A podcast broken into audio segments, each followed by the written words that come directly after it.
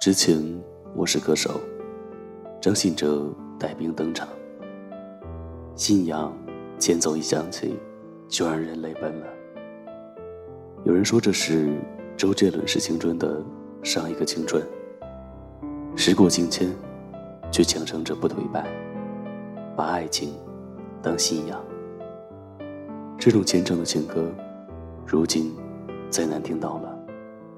忘了谁说的。往过去看，一代比一代多情；往未来看，一代比一代无情。我爱你，是多么清楚、多么坚固的信仰；我爱你，是多么温暖、多么勇敢的力量。对于李可来说，林晓就是他的信仰。那么虔诚，那么神圣。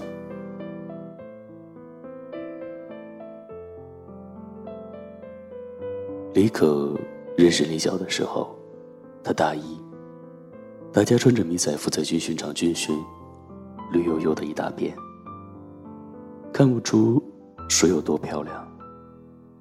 但是李可就一眼看到了林晓，简单的马尾。明眸皓齿，一见钟情，往往就发生在一瞬间。如果你不相信一见钟情，只能说明你还没有遇到对的人。军训休息十分钟的时间，教官说：“谁来唱首歌？”大家都坐着不动，谁也不愿意上去唱歌。没人唱歌的话，就别休息了，接着认军姿。教官有点生气的说道。就在这时，林晓突然站起来说：“要不我来唱首歌吧。”林晓的表情带着自信，整个人落落大方。李可看向林晓的时候，有点睁不开眼睛。不知道是不是阳光太刺眼。后来李可打听到，他叫林晓。他和他学的一样的专业，经济学，而且他们是同班同学。他听到自己扑通扑通的心跳声，他好像明白，喜欢一个人，到底是怎样的感觉。你时时刻刻的想着他，他一笑，你的心就跟着融化了。他就像一个磁场。吸引着你的目光。李可和我说到他们相识的时候，他的嘴角不由自主的上扬，以他自己都没有察觉到的弧度。我问他：“后来呢？”后来的故事和大多恋情一样。他打听他的喜好，他请他吃饭，他约他看电影，为了让他。对自己有好感，他参加了班长的竞选。他一直很好奇那些他的选票里边有没有林晓的一票。林晓的大学生活没有社团，没有学生会，她是一个特别的姑娘，每天泡在图书馆，却没有书呆子的气质。相反，她会跳舞。这些李可都不知道。他以为林晓会和大多数人一样，参加学生会的竞选，参加各种社团活动。所以，林可努力参加学生会的面试，积极参加各种社团活动。直到后来，他当上学生会的主席，成为各种社团的红人时，他才知道，林晓没有加入学生会，各种社团。也都与他无关。李可如果想和林晓来个偶遇，去图书馆绝对行。知道这些的林可，每天都去图书馆。他假装在自习室遇到他，然后轻轻的坐在他对面。他在图书馆待多久，他就待多久。为了他，他辞去主席职位，各种社团活动。他也不参加了。那时，李可觉得最幸福的事，就是喜欢的姑娘坐在他对面，他一抬头就能看得见。一开始，对于李可的喜欢，李晓从未表露心迹，他假装不知道。直到有天，李可又假装偶遇坐在他对面，过了半小时，李晓说。出去散散步吧。李可第一次和林晓并肩走在林荫路上，他正想找点话题说些什么，林晓突然说道：“我知道你喜欢我，我们在一起吧。”阳光懒洋洋的照在林可身上，有那么一刻，李可觉得太不真实。他用力掐了掐自己的胳膊，真疼。他欣喜若狂地说：“好，好，好。”听到这，我假装鄙视地瞅瞅他，我说：“你能不能有点出息？”李可说：“他可是我的初恋，我能不激动吗？”但是在一起后的日子，和没在一起的时候，没有太大的差别。李可依旧每天和他跑图书馆，两个人会一起去食堂吃饭，他也会送他回到寝室，一直到大四。他和他从未牵过手，他也从未说过喜欢。他和他的关系就只是像普通朋友。李可的朋友也说过，他们说。那个姑娘，也许不是真的喜欢你，可是李可不介意啊。李可说，他愿意和他在一起，他就感觉这是莫大的幸福了。他不知道男生的喜欢是怎样的，我只知道，李可爱林晓，爱的太卑微，卑微的爱情。从来不会有好的结果。林晓这么努力跑图书馆，也是因为他要考托福、雅思。他从一开始就打算出国。在他没有被英国那所知名高校录取前，他没有告诉李可，他已经考试了，已经考过了，他要出国了。林晓只是在他出国的前一天。告诉李可，他要出国了。他问他，愿不愿意等他？如果愿意等，他一回来，他们就结婚。李可的回答当然是愿意。我爱你，我愿意等你。这一等，就是三年。那三年，李可进了国企。身边有很多姑娘喜欢他。追求他，他的母亲也想着给他相亲。他始终不接受其他姑娘。当时很多人怀疑他是不是 gay，其中也包括我。我经常调侃他：“李克，你肯定是 gay，不然你咋不谈恋爱呢？”他会说：“你懂什么？我有女朋友。”他在英国，丽丽就会说：“你就编吧，我也有男朋友，他在美国呢。”李可总是被我俩气得直冒烟。可是他也不曾告诉我和丽丽关于林晓的故事。我想可能是他自己也不确定，他们是否还是男女朋友了吧。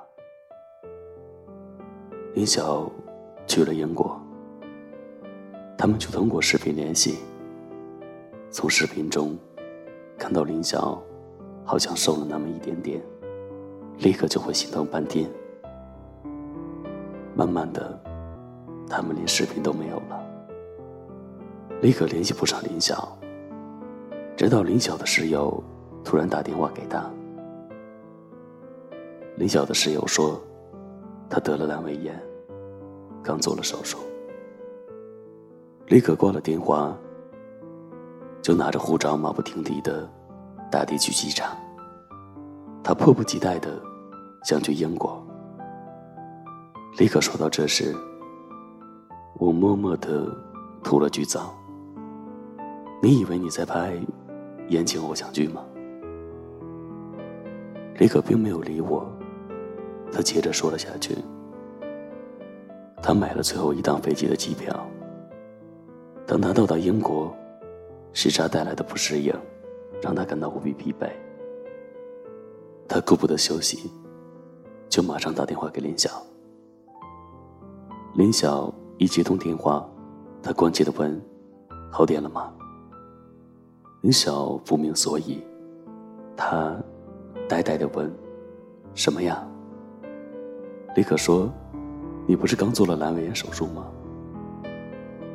林晓这才恍然大悟的说：“哦，我和朋友玩真心话大冒险呢。”李可说：“那我现在在英国，我能来接你吗？”林晓说：“啊。”可是我现在没空，来机场接你啊。有时候，心思就在那么一刻。我千里迢迢的来接你，你说不见，我就明白了我在你心中的分量。李可没有请假，就去英国。回来后，领导请他去喝茶。我和丽丽好奇的看着领导办公室的门口。生怕李可被开，毕竟我们三个是好哥们儿啊。被领导训斥了一个小时后，李可从办公室走出来，我和丽丽八卦的靠过去问：“李可，你昨天去哪儿了？”李可沉默了一会儿说：“和过去告别。”从那以后，李可完全不近女色，生活的重心。都在工作上。那一年，李可努力工作，顺利的升了职，涨了工资。理应有更多的姑娘追他，可是没有了。姑娘们都说，李可是个 gay。只有一个叫梦圆的姑娘，一直默默的对他好。可是李可从不领情。有人劝梦圆说：“你别喜欢他了。”他是个 gay，你怎么会感动他呢？人心不是铁打的，蒙渊最后还是感动了李可，因为李可并不是个 gay，而我相信李可绝不是把蒙渊当敌人。如果没有释怀，李可一个大老爷们儿，怎会和我说起他和林晓的故事？林晓知道李可要结婚的消息后，主动联系过李可。他问他：“你不愿意再等我了吗？”李可说：“你爱过我吗？说实话。”林晓沉默了一会儿说：“没有爱过，但是喜欢过。那时你对我好，我只是想找一个依靠。”李可说。去英国前，我还爱你。从英国回来后，我就慢慢的放下了。最后，李可说：“我可能不会再等你了。”李可爱了林晓七年，大学四年，工作三年。虽说我爱你，并不一定要得到回报。但是没有回应的爱情是没有意义的。也许有一天，我不会再等你，因为我知道，你不值得我等。我的爱应该留给值得爱的人。没有了林晓，至少李可遇到了梦圆，他还是幸运的。李可是一个痴情的男生，我这么说。是有原因的，因为他爱过一个姑娘，爱了七年，而如今挽着她的手走过红地毯的，却不是那个姑娘。我看着李可和他的新娘交换戒指时，然后深情一吻。丽丽说：“李可会不会随便找个姑娘，只是为了忘记林想？”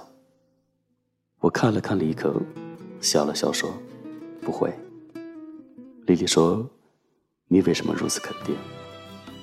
我说：“因为他看那个姑娘的眼神，和当初看林晓一样。”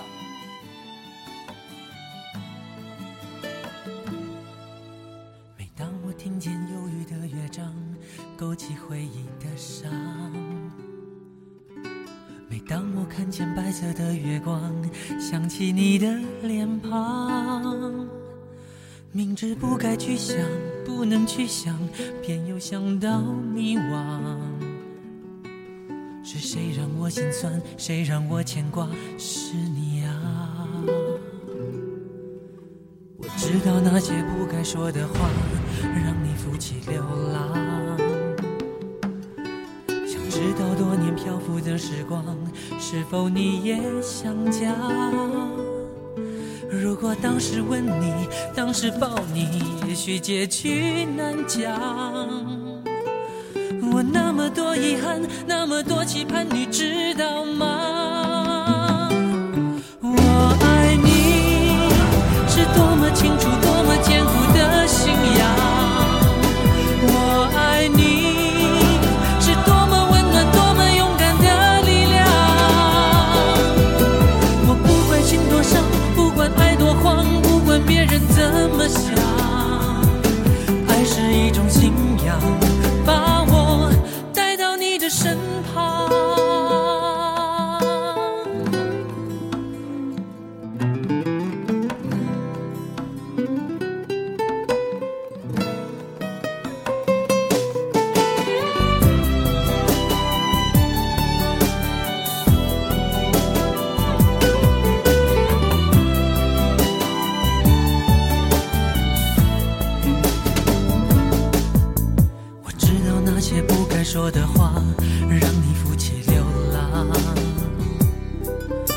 想知道多年漂浮的时光，是否你也想家？如果当时吻你，当时抱你，也许结局难讲。我那么多遗憾，那么多期盼，你知道吗？我爱你是多么清楚，多么坚固的信仰。